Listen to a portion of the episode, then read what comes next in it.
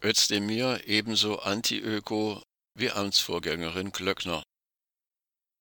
Am 29. Juni 2021 hatte die Zukunftskommission Landwirtschaft ihren Abschlussbericht vorgelegt, in dem sie einen Weg aufzeigte, um die deutsche Landwirtschaft für eine klimaschonende Lebensmittelproduktion, eine umweltverträgliche und das Tierwohl achtende Arbeitsweise umzubauen. Die damalige sogenannte schwarze Landwirtschaftsministerin Julia Klöckner lobte den Bericht als, so wörtlich, Rückenwind für meine Arbeit und spielte auf Zeit, um bis zur Bundestagswahl am 26. September 2021 nichts umsetzen zu müssen.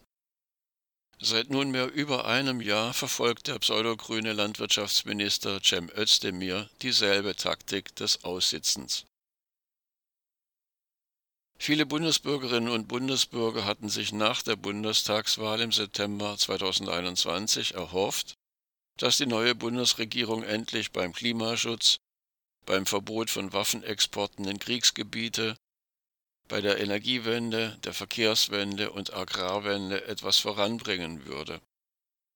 Umso größer ist nun die Enttäuschung. Während in vielen Politikfeldern ein Nichtstun wahrgenommen wird, setzt die Ampelregierung hinter den Kulissen beispielsweise die Subventionierung des Flugverkehrs mit jährlich über 11 Milliarden Euro fort. Die Fortsetzung der Politik der Merkel-Regierung wird jedoch schon in wenigen Jahren gigantische Folgekosten nach sich ziehen.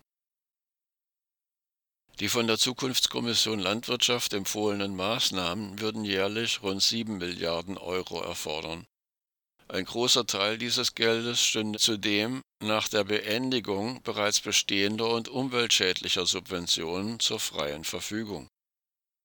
Eine Fortsetzung der heutigen Agrarpolitik im Dienste der großen Agro- und Chemiekonzerne führt schon in naher Zukunft zu Schäden in einem Umfang, welcher die heute nötigen finanziellen Aufwendungen bei weitem in den Schatten stellen wird wenn endlich auf den Einsatz von künstlich hergestellten Düngemitteln verzichtet wird, verhindert dies den Ausstoß großer Mengen klimaschädlicher Gase.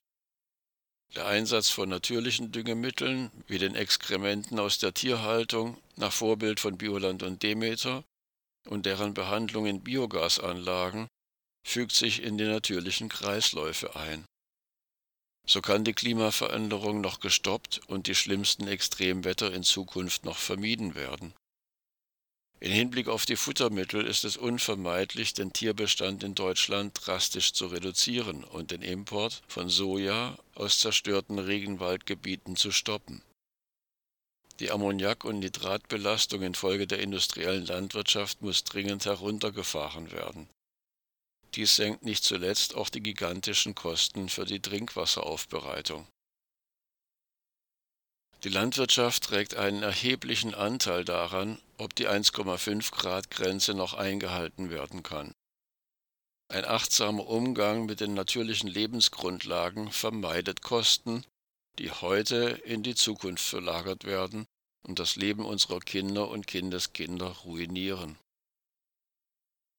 Landwirtschaftsminister Cem Özdemir verantwortet ebenso wie seine Vorgängerin Julia Glöckner einen politischen Kurs, als gäbe es einen Planeten B